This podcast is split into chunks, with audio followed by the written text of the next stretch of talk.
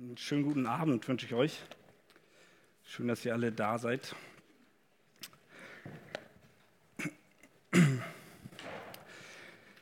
Ich freue mich sehr, heute hier sein zu dürfen und euch äh, auch geistliche Nahrung zu bringen, nicht nur so wie gestern physische Nahrung.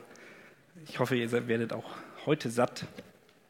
Und genau für die, die hier zum ersten Mal sind, wir befinden uns gerade in einer Predigtreihe über den Hebräerbrief, sind bereits im Hebräer 12 angekommen. In Hebräer 11 haben wir ganz lange über ganz viele Glaubenshelden gehört und was die Tolles gemacht haben, aber wie sie auch trotzdem alle nur ein Bild auf Jesus sind, dass sie alle ihre Schwächen hatten. Jetzt haben wir letzte Woche in Kapitel 12, ihr könnt schon mal aufschlagen, von Matze darüber gehört, dass wir einen Kampf zu kämpfen haben, dass wir einen Lauf laufen, einen Marathon, der anstrengend ist. Seine Kernaussage war dann über die ersten drei Verse, gib alles für Jesus und halte durch, weil er es wert ist und er alles vollbracht hat.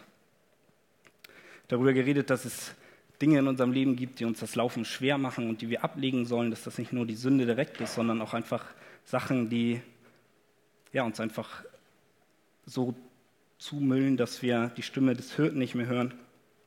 Und der Schreiber fordert die Empfänger hier auf, diese Dinge abzulegen. Er ermutigt sie, dass Jesus das Ziel ist, dass sie auf ihn schauen sollen und dass es sich für ihn lohnt, weiterzulaufen. Und ich glaube, wir kennen alle Situationen in unserem Leben, wo es einfach nicht so gut läuft, wo wir das Gefühl haben, dass sie den Lauf sehr erschweren. Und Darüber haben wir manchmal gar nicht so wirklich die Macht, so welche Sachen zu beeinflussen. Und um so welche Sachen geht es heute in dem Text. Der Text heute ist von Vers 4 bis 11, oder 12, von Vers 4 bis 11. Ich lese den einmal zu Anfang. Ihr habt noch nicht bis aufs Blut widerstanden im Kampf gegen die Sünde und habt das Trostwort vergessen, das zu euch als zu Söhnen spricht, mein Sohn, achte nicht gering die Züchtigung des Herrn und verzage nicht, wenn du von ihm gestraft wirst. Denn wen der Herr lieb hat, den züchtigt er und er schlägt einen jeden Sohn, den er aufnimmt. Wenn ihr Züchtigung erduldet, so behandelt euch Gott ja als Söhne, denn wo ist ein Sohn, den der Vater nicht züchtigt? Wenn ihr aber ohne Züchtigung seid, an der sie alle Anteil bekommen haben, so seid ihr ja unecht und keine Söhne. So dann hatten wir auch unsere leiblichen Väter zu Zuchtmeistern und scheuten sie. Sollten wir uns jetzt nicht vielmehr dem Vater der Geister unterwerfen und leben? Denn jene haben für wenige Tage gezüchtigt, so wie es ihnen richtig erschien, er aber zu unserem Besten, damit wir seiner Heiligkeit teilhaftig werden.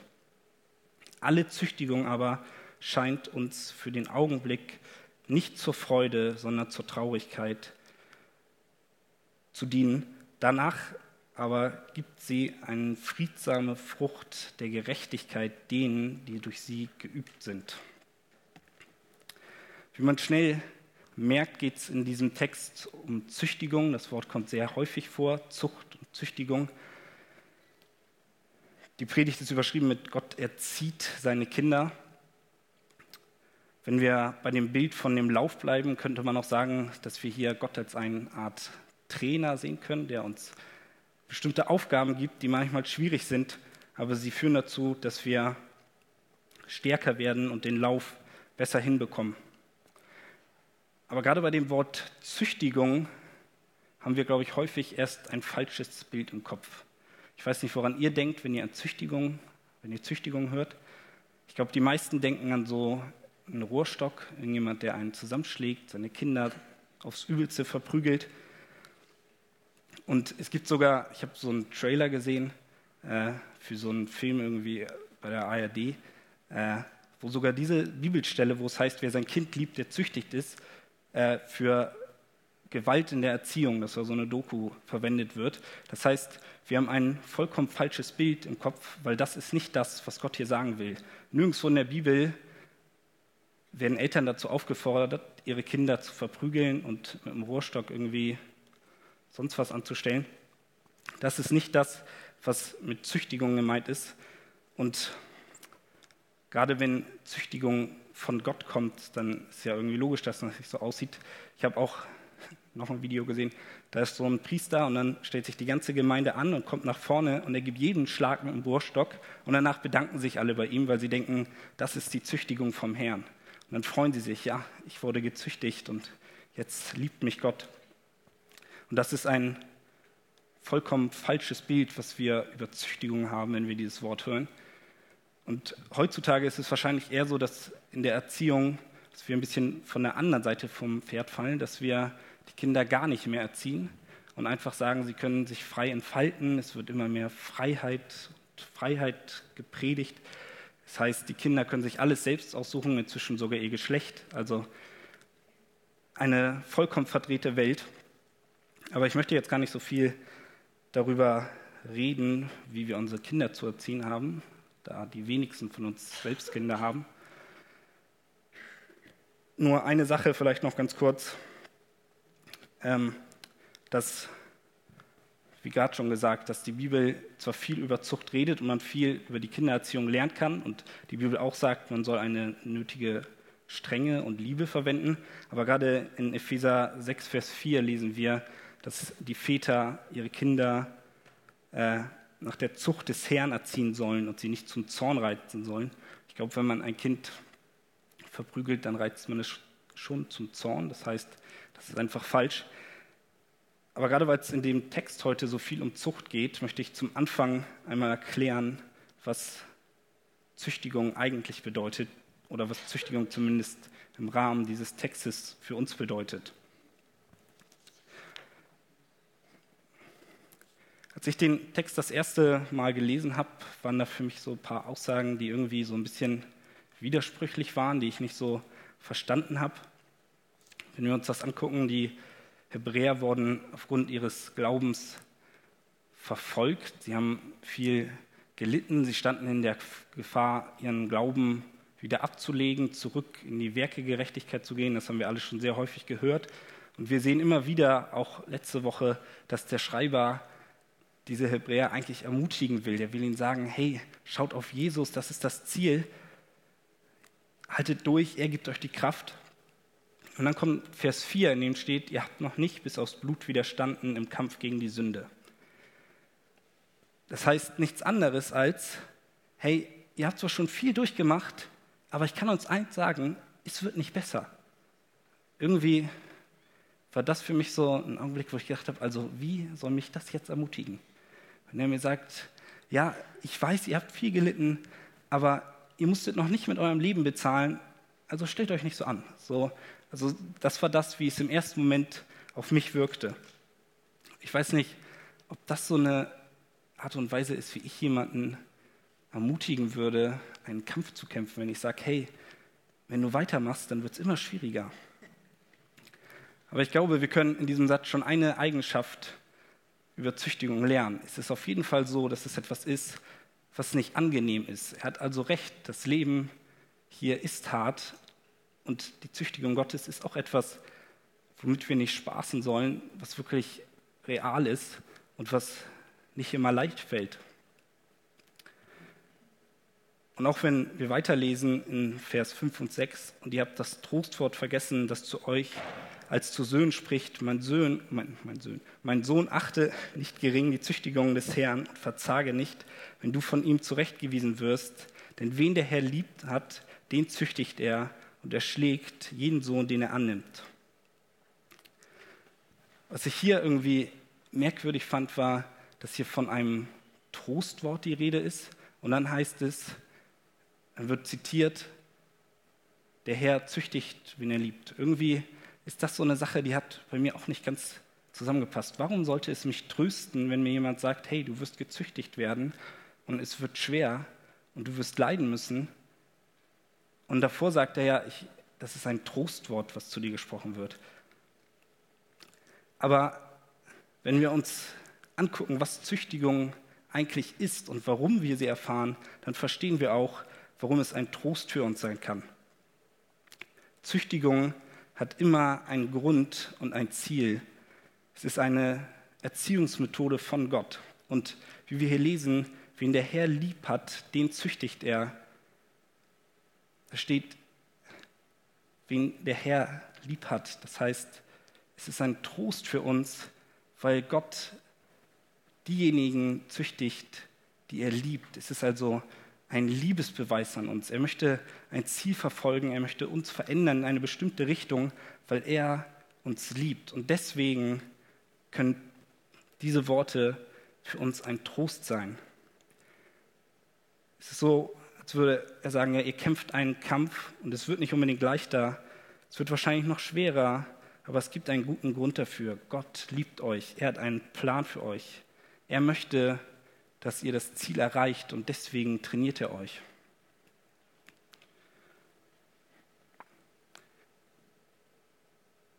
Was ich hier auch sehr interessant finde, ist, dass es heißt, ihr habt das Trostwort vergessen. Der Schreiber zitiert hier mit meinem Sohn, äh, achte nicht gering die Züchtigung des Herrn und so weiter. Ein Vers, den die Empfänger eigentlich kennen sollten. Das ist aus den Sprüchen, Sprüche 3, Vers 11 und 12 steht das so. Und eigentlich sollten die Empfänger dieses Briefes dieses Wort kennen. Sie waren durchaus geschult und vertraut mit dem Alten Testament. Und ich habe mich da irgendwie wiedergefunden, weil wir heutzutage so ein dickes Buch haben, wo all das drinsteht, wo all dieser Trost drinsteht, aber trotzdem vergessen wir es so schnell, wenn wir in schwierige Situationen kommen.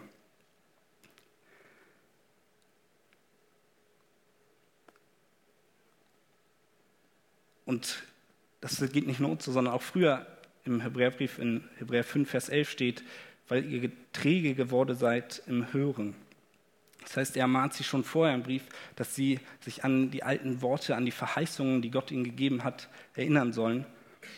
Und deswegen möchte ich uns heute herausfordern, wie häufig ist es so, dass wir sein Wort vergessen? Wie häufig vergessen wir jeden Tag in sein Wort zu schauen? Ich glaube, wenn wir jeden Tag in der Bibel lesen würden, und das geht auch für mich selbst, dann würden wir viel mehr verstehen, dann würden wir viel, einen viel größeren Blick bekommen. Wir würden mehr verstehen können, warum eine Situation so und so ist, warum wir hier so viel kämpfen müssen, warum wir viele Schwierigkeiten haben. Aber so häufig vergessen wir sein Wort und hören nicht hin, obwohl wir mit dem Wort Gottes ein so großes Geschenk haben, was die Hebräer damals noch nicht hatten. Und mir geht es so häufig, wie es auch in Vers 6 steht, dass ich die Züchtigung des Herrn als gering achte, dass ich verzage. Wenn es mir schlecht geht, dann tendiere ich schnell dazu, dass ich Gott anklage. Und das liegt daran, weil ich sein Wort vergesse, weil ich vergesse, was er mir sagt in seinem Wort. Aber wie sieht diese Züchtigung, von der ich die ganze Zeit rede, ganz praktisch in unserem Leben aus? Ich habe das mal in so zwei Arten unterschieden. In beiden Arten ist es so, dass Züchtigung ein, ein ganz praktisches Leid hier auf Erden zur Folge hat und dass es schwierige Situationen sind. Und ich habe die Situation einmal aufgeteilt in eine Art, die auch Nicht-Christen in gewisser Hinsicht bekannt ist und eine, die nur wir als Christen kennen. Die erste Art ist eigentlich jede Art von Leid, die die man so kennt, die einem so einfällt. Das heißt, sei es irgendeine schwere Krankheit in deinem Leben, irgendwie läuft es mit deiner Ausbildung nicht so, du machst irgendwelche Pläne und es funktioniert einfach nicht. Oder eine Familie bricht auseinander. Was es auch immer sei, glaube ich, dass jede, jede Art von, von diesem Leiden dazu dienen kann, dass Gott dich züchtigt, dass er etwas damit vorhat und ein Ziel verfolgt, wie ich schon am Anfang gesagt habe. Wir müssen gerade da sehr aufpassen, dass wir Züchtigung und Strafe nicht gleichsetzen. Züchtigung ist keine Strafe von Gott. Wenn wir leiden, ist das nicht so, dass Gott uns für unsere Sünde direkt bestraft. Es gibt ja dieses Sprichwort, kleine Sünden straft der Herr sofort. Das stimmt nicht. Gott bestraft uns hier nicht für unsere Sünden, sondern wir als Christen wissen, Jesus hat die Strafe für unsere Sünde getragen. Er ist es, der alle Strafe auf sich genommen hat. Die Strafe für Sünde ist der Tod und die ewige Trennung von Gott. Das, was wir hier erleiden, ist keine Bestrafung für das, was wir hier tun. Es ist aber eine Folge der Sünde. Seit dem Sündenfall ist Leid in diese Welt gekommen und jeder muss Leid erleben. Aber Gott ist nicht so, dass er uns nochmal zusätzlich, obwohl Jesus schon alles getragen hat, nochmal mehr reindrückt. Das wäre ungerecht und so ist Gott nicht.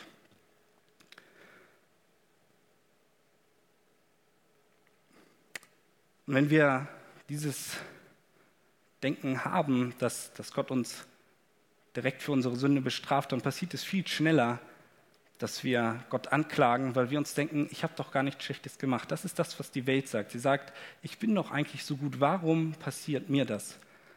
Warum bestraft mich Gott dafür, dass ich ein so vorbildliches Leben führe? Deswegen müssen wir verstehen, das ist nicht Gottes Strafe. Und wenn wir so denken, dann haben wir das Evangelium noch nicht verstanden. Züchtigung durch Leid hat immer ein Ziel und einen Grund, worauf ich später noch eingehen möchte. Die zweite Art von Züchtigung, ich glaube, davon redet der Schreiber hier vielleicht auch in erster Linie. Wie schon gesagt, die Hebräer wurden verfolgt, sie mussten viel leiden und es war schwer, fest am Glauben, im Glauben standhaft zu bleiben und den Glauben zu bekennen. Und ich glaube, dass diese Verfolgung und auch vielleicht auch das, was was wir hier so an der Folgung erleben, dass wir für unseren Glauben ausgegrenzt werden, dass wir ausgelacht werden, dass Leute hinter unserem Rücken über uns reden, auch eine Form der Züchtigung ist. Und hier wird deutlich, dass das keine Folge der Sünde ist, es ist keine Bestrafung. Es würde keinen Sinn machen, wenn wir evangelisieren und wir erzählen anderen Leuten vom Wort Gottes, dann sündigen wir ja nicht. Das heißt, es würde keinen Sinn machen, dass wir dafür bestraft werden. Aber es ist eine Züchtigung, dass wir lernen, mehr und mehr auf Gott zu vertrauen, genauso wie es die Hebräer hier gemacht haben. Trotzdem ist das vielleicht etwas, was uns häufig komisch vorkommt, wo wir jetzt nicht sagen, beim ersten sagen wir noch, okay, Leiden, das kennen wir alle, das ist doch viel schwieriger in so welchen Situationen auf Gott zu vertrauen. Das ist doch was viel krasseres, als jetzt ausgelacht zu werden. Ich glaube, das liegt zum einen daran, dass wir hier einfach keine wirkliche Verfolgung erleben. Wir haben in Deutschland ein riesiges Vorrecht, allein, dass wir uns hier so treffen können und einfach darüber reden können. Das ist ein riesiges Geschenk. Deswegen kennen wir es nicht, dass wir voll auf Gott vertrauen können, weil wir Angst haben müssen, dass wir umgebracht werden, wenn wir über ihn reden. So etwas erleben wir hier zum Glück nicht. Aber ich glaube, es kann auch uns deutlich werden, dass das eine Form der Züchtigung sein kann, wenn wir uns mal die Frage stellen, glaubt ihr, dass es für Menschen schwieriger ist zu glauben, dass Gott über den Gedanken und über das Handeln von jedem Menschen regiert, dass er jeden Menschen lenkt? Oder ist es leichter zu glauben, dass Gott Naturkatastrophen und anderes Leid lenkt. Ich glaube, dass die zweite Art wesentlich mehr Menschen glauben. Es gibt viele Menschen, die sagen, ja, Gott hat die Welt erschaffen und ja, er, er ist schuld an der Krankheit oder vielleicht kommen wir auch viel schneller zu Gott, wenn wir sagen, okay, warum, warum bin ich jetzt krank oder warum passiert eine Naturkatastrophe? Das ist sehr schnell so, dass Gott irgendwie eine Rolle spielt. Aber wenn man einem Menschen sagt, Gott regiert auch über deinen Verstand und er lenkt deine Wege und du, du hast nur einen begrenzten freien Willen, weil Gott souverän über deine Gedanken ist, dann würden sich viele dagegen sträuben und sagen, nein, das stimmt nicht, das ist, das ist unmöglich. Gott, ich habe ich hab meinen Willen und ich bin der Herrscher über mich selbst. Gott hat mir gar nichts zu sagen. Das ist das, was, was viele Menschen glauben und wenn wir wissen, dass Gott über alles souverän ist und dass er auch die Gedanken von den Menschen lenken kann, die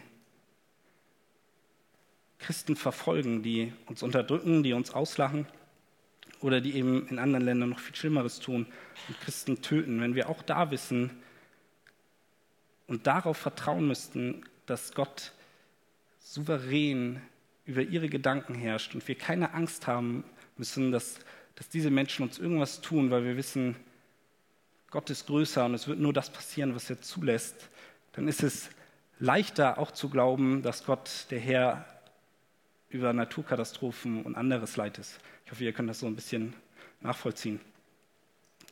Aber auf jeden Fall dürfen wir wissen, dass Gott souverän über alles ist, über alle Gedanken, über alle Taten, in allen Sachen. Aber trotzdem ist es wichtig an dieser Stelle zu sagen, alles Böse in dieser Welt kommt nicht von Gott.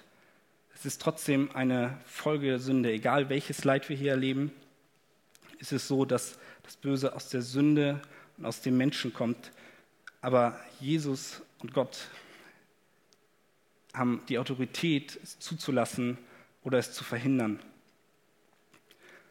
Um nochmal deutlich zu machen, dass Züchtigung auch nicht immer eine Strafe von, von Gott direkt ist. Und um ein Beispiel dafür zu haben, woran man vielleicht nicht direkt denkt, ist die Geschichte vom verlorenen Sohn. Der Vater bestraft in der Geschichte seinen Sohn nicht, sondern für die, die die Geschichte nicht kennen, der Sohn fordert sein Erbe. Er sagt, ich möchte jetzt das Geld ausgezahlt haben und ich möchte in die Welt ziehen und möchte unabhängig sein. Und der Vater sagt, ja, hier hast du dein Erbe, mach was du willst. Und der Sohn zieht los, verprasst all sein Geld, bis er kein Geld mehr hat und bei den Schweinen wohnen muss und deren Futter nicht mal zu essen bekommt. Er kommt am absoluten Nullpunkt an, bis er zurück zum Vater kommt und viel mehr versteht, was er für eine Liebe von seinem Vater bekommen hat. Und ich glaube, dass es so ähnlich bei Gott ist. Es ist nicht so, dass er das Leid schickt, sondern wir sind es, die gegen ihn rebellieren, die sagen, ich möchte das Erbe jetzt haben. Und er sagt, okay, geh los, weil er uns kennt und er weiß, okay, sie werden an Nullpunkt kommen, er wird all sein Geld verlieren, er wird komplett versagen, aber danach wird er wiederkommen und viel mehr meine Liebe wertschätzen. Er wird viel mehr verstanden haben. Ich glaube, dass auch so häufig die Züchtigung von Gott ist, dass er es zulässt, dass wir uns von ihm entfernen, weil er weiß, er wird umkehren und er wird merken, er braucht mich viel mehr, als er es vorher verstanden hat. Dadurch formt uns Gott.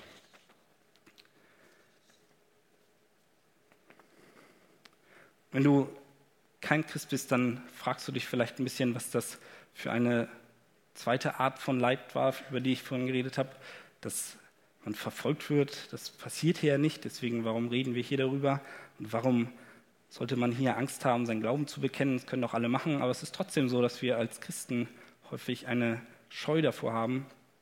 Und ich glaube, es könnte auch sein, dass du es einfach nicht verstehst, weil du nicht daran glaubst, dass sich die Dinge in dieser Welt plötzlich ändern können, dass auch wir hier als Christen Verfolgung erleben können.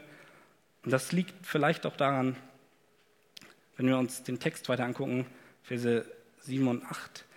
Wenn ihr Züchtigung erduldet, so behandelt euch Gott ja als Söhne, denn wo ist ein Sohn, den der Vater nicht züchtigt? Wenn ihr aber ohne Züchtigung seid, an der sie ja alle Anteil bekommen haben, so seid ihr unecht und keine Söhne. Wenn Gott uns züchtigt, egal auf die erste oder die zweite Art, dann ist das immer ein Beweis dafür, dass wir seine Kinder sind, dass wir seine Söhne sind. Und dann, wenn wir das verstehen, dann wird dieses Wort noch mal mehr zu einem Trostwort. Gott züchtigt nur seine Kinder. Für mich ist das vollkommen ermutigend, wenn ich feststelle, okay, Gott züchtigt mich wieder und ich wissen darf, okay, das ist der Beweis dafür, ich gehöre dazu, ich bin sein Sohn. Und ich glaube, das sollte eigentlich ein Grund zur Freude sein, auch wenn wir schwierige Situationen haben, dass wir wissen dürfen, wir erfahren diese Züchtigung, weil wir Gottes Kinder sind. Er möchte uns formen. Das bedeutet nicht, dass jeder, der leidet, weil jeder Mensch leidet, gleich ein Kind Gottes ist. Sonst wäre jeder Mensch ein Kind Gottes und das ist leider nicht der Fall. Man kann das ein bisschen vergleichen mit den Kindern damals von Königen, die hatten die hatten häufig so uneheliche Frauen, von denen nicht so, wussten, nicht so wirklich jemand wusste. Mit denen haben sie dann Kinder bekommen. Und diese Kinder sind logischerweise nicht im Palast aufgewachsen, sondern nur bei der Mutter. Und der Vater hat sie nie gezüchtigt, weil niemand zugegeben hat, wer der, wer der wirkliche Vater ist. Und der Vater wollte nichts mit den Kindern zu tun haben. Und so ähnlich ist es, wenn du kein Christ bist. Die Elberfelder übersetzt diesen Satz ziemlich direkt. Sie sagt, wenn ihr aber ohne Züchtigung seid, deren alle teilhaftig geworden sind, so seid ihr Bastarde und nicht Söhne. Das sind ziemlich krasse Worte, die hier gesagt werden. Das heißt, wenn du nicht gezüchtigt wirst, dann gehörst du nicht dazu. Und dann ist all das Leid, was du hier erlebst, nichts anderes als irgendwas Unerklärliches, wo du dir überlegst, woher kommt das? Und es ist keine Strafe, du kannst dich noch so sehr anstrengen. Es reicht am Ende nicht. Wenn du nicht Gottes Kind bist, dann kommt nach deinem Tod die wirkliche Strafe für deine Sünde. Und wäre es nicht viel schöner, wenn du weißt, okay, vielleicht muss ich hier ein bisschen mehr leiden, wenn ich Christ bin. Und es kommen noch andere Leidensarten dazu. Aber all das ist nur vorübergehend und es ist nur eine Züchtigung, eine Ziehung von Gott, der nur das Beste für dich will. So wie es in Römer 8, 28 steht, wir wissen aber, dass denen, die Gott lieben, alle Dinge zum Besten dienen, denen, die nach dem Vorsatz berufen sind. Hier wird es nochmal ganz deutlich. Gott züchtigt die, die er liebt, und alle Dinge müssen ihnen aber zum Besten dienen. Alles, was uns als Christen passiert, muss irgendwann uns zum Besten dienen, das steht hier so. Aber nur denen, die nach dem Vorsatz berufen sind, also nur seinen Kindern. Deswegen, wenn das noch nicht für dich gilt, möchte ich dich auffordern, dass du dich überprüfst, dass du guckst, so gehöre ich dazu und dass du dich nach ihm ausstreckst und dass du diesen Trost erfährst. Und auch wir als Christen können uns anhand dieser Aussagen überprüfen. Trösten uns diese Worte wirklich? Haben wir es verstanden?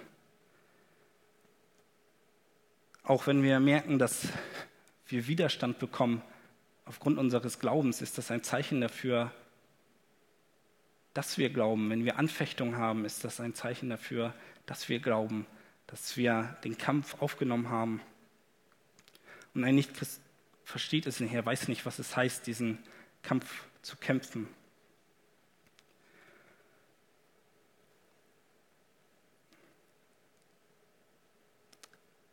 Der anderen Seite, wenn wir das Ganze umdrehen, heißt es allerdings auch, dass es keinen Christen gibt, der nicht gezüchtigt wird. Jeder Christ erfährt Züchtigung.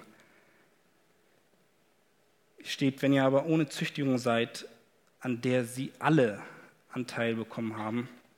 Und sie alle sind zum einen natürlich die Glaubenshelden aus Kapitel 11 gemeint, zum anderen glaube ich, dass auch jeder Christ gemeint ist. Und bei anderen Bibelstellen, zum Beispiel in Römer 8, 17, wenn wir aber Kinder sind, so sind wir auch Erben, nämlich Erben Gottes und Miterben des Christus, wenn wir wirklich mit ihm leiden, damit wir auch mit ihm verherrlicht werden. Hier wird ganz deutlich gesagt, jedes Kind ist ein Erbe Gottes. Jedes Kind wird das Erbe empfangen, aber jedes Kind wird auch mit leiden müssen, um danach mit verherrlicht zu müssen. Das war das, was ich gerade schon gesagt habe. Es wird doch viel schöner zu wissen, man muss jetzt zwar leiden, aber man wird danach verherrlicht. Damit kommen wir auch zum nächsten Punkt, woran wir überprüfen können, ob wir wirklich dazugehören, ob wir es verstanden haben, wenn wir uns das Ziel der Züchtigung angucken, ob wir das vor Augen haben. Wir haben schon gesagt, dass, es, dass die Züchtigung aus Liebe geschieht, dass sie ein Ziel hat, dass es ein Trost für uns ist, weil sie aus Liebe geschieht, dass es uns zeigt, dass wir dazugehören. Aber ich möchte noch mal ganz konkret über die Gründe der Züchtigung reden, wozu wir gezüchtigt werden. Dazu nochmal die Verse 9 bis 11 lesen. Zudem hatten wir ja unsere leiblichen Väter als Erzieher und scheuten uns vor ihnen. Sollten wir uns da nicht vielmehr dem Vater der Geister unterwerfen und leben? Denn jene haben uns für wenige Tage gezüchtigt, so wie es ihnen richtig erschien, er aber zu unserem Besten, damit wir seine Heiligkeit teilhaftig werden. Alle Züchtigung aber geschieht uns für den Augen, erscheint uns für den Augenblick nicht zur Freude, sondern zur Traurigkeit zu dienen. Danach aber gibt sie eine friedsame Frucht der Gerechtigkeit denen, die durch sie geübt sind. Was der Schreiber hier macht, ist etwas, was er ziemlich häufig macht. Er macht so einen Vergleich vom Geringeren zum Größeren. Er zieht wieder einen Vergleich zwischen der Vater-Sohn-Beziehung, dass uns unsere Väter in einer gesunden Familie, was heutzutage leider auch nicht mehr garantiert ist, erziehen sollten, dass sie uns manchmal auch bestraft haben und dass sie manchmal streng mit uns waren, aber dass wir sie trotzdem respektiert haben und gemerkt haben, okay, er, er liebt mich trotzdem. Und er denkt, dass das das Beste für mich ist, auch wenn wir das nicht immer so gesehen haben. Wie viel mal mehr sollten wir dann das Gleiche bei Gott machen, wenn er uns züchtigt, darauf vertrauen, dass es das Beste für uns ist und ihn zu respektieren und Ehrfurcht vor ihm zu haben und ihn nicht anzuklagen. Ich glaube, dass das ein weiteres Ziel der, der Züchtigung ist, dass wir eine gesunde Ehrfurcht vor Gott entwickeln, dass wir sehen, okay, er ist größer und auch wenn ich mir tolle Pläne für mein Leben mache und ich eine ganz tolle Idee habe, wie alles laufen sollte, dann ist es manchmal so, dass Gott diese Pläne durchkreuzt, manchmal auf ziemlich krasse Weise und es für uns nicht leicht ist, aber dadurch kommen wir ganz, ganz neu in, in seine Gegenwart und sehen ganz neu, dass er größer ist. Wir sind häufig wie, wie kleine Kinder, die im ersten Moment nicht verstehen, warum sie erzogen werden, die einfach ein viel zu kleines Blickfeld haben. Sie, sie sehen nicht, warum der Vater sie vielleicht im letzten Moment zurückreißt und am Arm packt, weil sie gerade über die Straße rennen wollten. Sie verstehen nicht, warum er sowas machen musste und fangen dann an zu heulen. Und so ähnlich sind wir manchmal, wenn wir von Gott erzogen werden. Der Unterschied zwischen unseren Vätern hier und Gott dem Vater ist, dass seine Erziehung nicht nur für einen kurzen Augenblick ist, wenn ihr von euren Eltern erzogen worden seid. Die meisten sind in einem Alter, wo das vielleicht nicht mehr so passiert. Wenn es bis jetzt nicht geklappt hat, ist bei euch alle Hoffnung verloren. Aber die meisten von euch sind hier ganz vernünftig. Deswegen haben eure Eltern das gut gemacht. Der Unterschied zu, zu unseren Eltern hier auf Erden und zu Gott ist auf jeden Fall auch, dass er nicht aus einer Laune heraus erzieht. Er ist besser als die Väter, die wir hier auf der Erde haben. Unsere Väter haben vielleicht häufig, wenn sie aggressiv waren, wenn sie sauer waren, das in gewisser Weise an den Kindern irgendwie ausgelassen, hatten sich nicht so unter Kontrolle. Außerdem haben sie nur das getan, was ihrer Meinung nach am besten war. Und sie haben nicht den, den perfekten Plan und wissen nicht wirklich, was das Beste für uns ist, sondern nur Gott weiß, was das Beste für uns ist und auch, was das Beste für unseren Geist ist. Deswegen wird er hier als Vater der Geister äh, angesprochen. Deswegen die Frage an uns, was ist das Beste für uns? Ich habe zwar gesagt, dass es nur Gott weiß, aber wir bekommen hier einen Ausblick. Wir wissen nicht den Plan für unseren Weg hier auf Erden, aber wir wissen, dass das, was danach kommt, das ist, was wirklich das Beste für uns ist. Dass wir teilhaftig an seiner Heiligkeit werden, dass wir einen Anteil an seiner Heiligkeit bekommen, dass wir in seine Gegenwart kommen können und dass wir nach unserem Tod in Ewigkeit für immer mit ihm Gemeinschaft haben können. Das ist das, warum Gott uns immer mehr in sein Bildform will, warum er uns züchtigt, damit wir das mehr und mehr verstehen und immer wieder neu vor Augen geführt bekommen, dass wir auf das schauen, was danach kommt. Das, was der Hebräerschreiber hier so häufig sagt. Schaut auf das Ziel, schaut auf Jesus. Und hier macht er es wieder. Und deswegen ist es ein Trost für uns. Und auch in Vers 11, Züchtigung gibt eine friedsame Frucht der Gerechtigkeit denen, die durch sie geübt sind. Wenn wir gezüchtigt werden, dann heißt das, dass wir irgendwann diese friedsame Frucht der Gerechtigkeit erlangen werden. Und nicht hier auf Erden. Auf dieser Erde wird es immer Ungerechtigkeit geben. Es wird nie vollkommen gerecht sein. Aber bei ihm wird es zur vollkommen Gerechtigkeit sein. Er ist die Gerechtigkeit in Person. Außerdem lesen wir in Vers 9, dass wenn wir uns Gott unterwerfen, ist diese Frage, ähm, sollten wir uns nicht vielmehr dem Vater der Geister unterwerfen und leben? Hier haben wir den Punkt, dass wenn wir gezüchtigt werden, dass das heißt, dass wir wahres Leben bekommen, dass wir ewiges Leben bekommen. In Sprüche 15, Vers 10 steht, wer die Zucht hasst, der muss sterben. Wenn wir nicht gezüchtigt werden, heißt das, dass wir sterben, dass wir ewig tot sind. Das heißt Trennung von Gott. Aber wenn wir Züchtigung erfahren, dann heißt das Leben. 1. Korinther 11, Vers 32, wenn wir aber gerichtet werden, so werden wir vom Herrn gezüchtigt, damit wir nicht samt der Welt verurteilt werden. Wir sind gerettet, wenn wir von Gott gezüchtigt werden. Ich glaube, dass das nicht das einzige Ziel der Züchtigung ist. Die Ewigkeitsperspektive ist ganz wichtig und wir sollten sie uns immer wieder vor Augen führen. Aber ich glaube, Züchtigung hat auch hier auf Erden schon einen ganz praktischen Wert. Und das sehen wir immer wieder auch, im, auch in der Bibel bei vielen Beispielen. Das ganze Volk Israel wurde immer wieder gezüchtigt. In 5. Mose 8, Vers 5 steht, so erkenne nun in deinem Herzen, dass der Herr, dein Gott, dich erzieht, wie ein Mann seinen Sohn erzieht. Und auch ähm, in Jeremia lesen wir es darüber, dass Gott sie zwar ins Exil führt, aber dass er Gedanken des Friedens über sie hat, dass er einen Plan hat, dass er ihnen eine Zukunft und dass er ihnen Hoffnung geben will.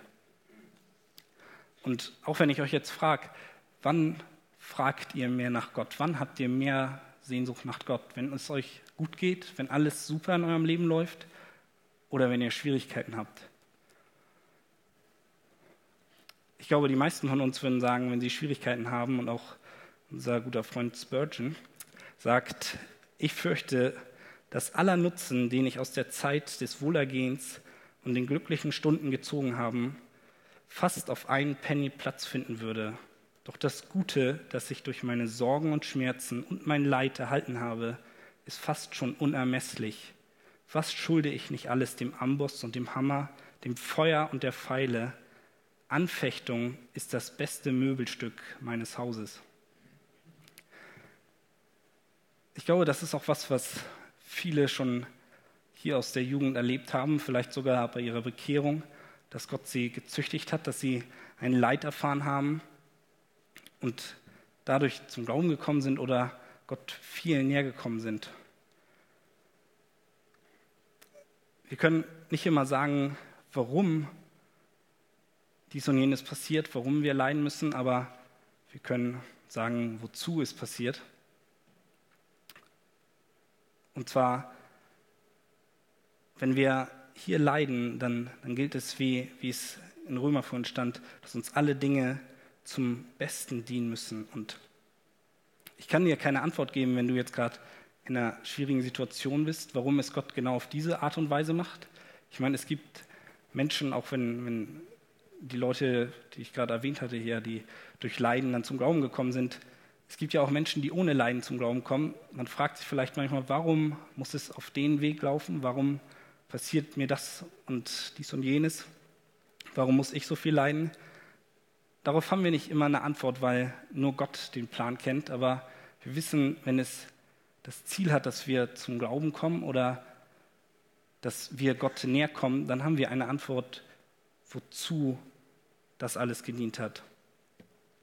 Wir dürfen wissen, in allen schwierigen Situationen passiert alles unter Gottes souveränen Hand, wie schon vorhin gesagt. Und das durfte auch ich in meinem Leben schon einige Male erleben, dass Situationen waren, die waren nicht unbedingt schön. Und ich weiß bis heute nicht, warum Gott es zugelassen hat, aber ich merke, dass durch die Situation ich Gott viel mehr gesucht habe, dass ich viel mehr nach ihm gefragt habe und ihm so ähnlicher geworden bin, dass er mich mehr geformt hat.